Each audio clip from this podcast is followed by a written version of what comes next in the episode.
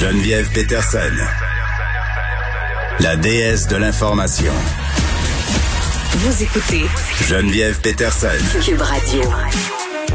reproche souvent au gouvernement Legault de gouverner par sondage. Rappelez-vous qu'est-ce qui s'est passé avec Noël. Là, le gouvernement qui avait cédé à la pression populaire avait autorisé des rassemblements, était obligé de rétro-pédaler parce que la situation épidémiologique était trop préoccupante. Je suis avec Alexandre Moranville-Ouellet. Salut. On va se parler des balles parce que là, on est en train de reconsidérer. On se rappelle qu'on les avait interdits. On a dit ça se produira pas cette année, mais là, devant la levée de bouclier, puis aussi l'incohérence, en tout cas à mon sens, de cette décision-là, euh, le premier ministre a rien dit, mais il a dit qu'il était en train de regarder ça, ce qui est, ce qui est quand même annonciateur, selon moi, euh, d'un rétro-pédalage. On va remettre la porte à dents dans le tube, Ben, selon disons, moi. Ouais, ben disons que ça fait bien des mécontents. Puis c'est Dr Horacio Arruda qui s'est engagé aujourd'hui. Il veut réévaluer Ouais. la possibilité de permettre ou non des de finissant. Puis évidemment, là, il a dit qu'il comprenait la frustration, la colère des gens, qui est pas là pour écœurer la population, mais c'est cette décision-là, il la motive parce que la couverture vaccinale actuelle dans cette catégorie d'âge-là, des 12 à 17 ans, Ouais. qui sont donc au secondaire,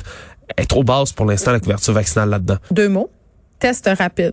On en a plein qui dorment sur les tablettes. Mais ça, ça fait longtemps, hein? Il y a moyen de moyenner là. Pour de vrai, en ce moment, dans les dans les sujets préoccupants, là, les endroits où on se regroupe, on pourrait fournir des tests rapides, que ce soit sur les terrasses, pour les restaurants, les cinémas.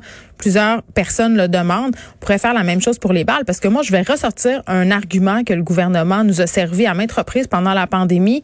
On l'autorise parce qu'on sait que ça se passe de toute façon. Et j'ai envie de te dire que les après-balles, ils vont se passer de toute façon. Donc, autant bien les encadrer et fournir des euh, un cadre sécuritaire, peut-être des tests rapides, la surveillance, euh, des mises en garde, parce que ça va être pas mal moins risqué que de laisser ça aller sans aucune considération. Ouais, c'était exactement la critique d'ailleurs des partis d'opposition là-dessus. Là. Si on l'accorde pas, ils vont le faire. là. Mais c'est ça qu'ils vont le quand faire.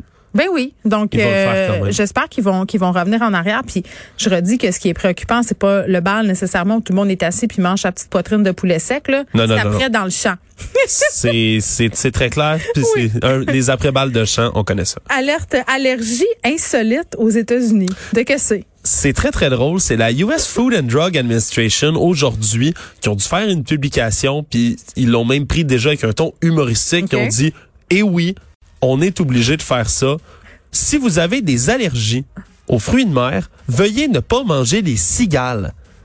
Est-ce que tu as entendu évidemment ce qui est arrivé aux États-Unis en ce moment? Il y a l'énorme, ce qu'on appelle la Brood 10 ans, là, X. hein? Ouais. 17 ans. Une 17 ans. énorme invasion de cigales qui traverse les États-Unis. C'est c'est fascinant à voir. Pour d'autres, c'est effectivement gens mangent des très, très cigales? épeurant. Ben, ça peut se manger. C'est plein de protéines. Il y en a qui font des recettes en chocolat avec ça, des cigales au chocolat, dans des bonbons, dans plein d'affaires.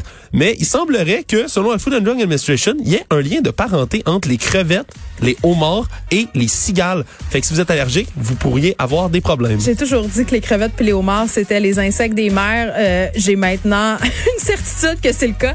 Alexandre Moranville-Ouellette, arc, ça m'écarte, je mangerai pas de crevettes à soir. T'écoutes dans quelques instants avec Mario Dumont. Merci à Frédéric Mocoll, Maud Boutet, Luc Fortin à la recherche, Sébastien Lapierre à la mise en onde. Merci à vous les auditeurs. À demain.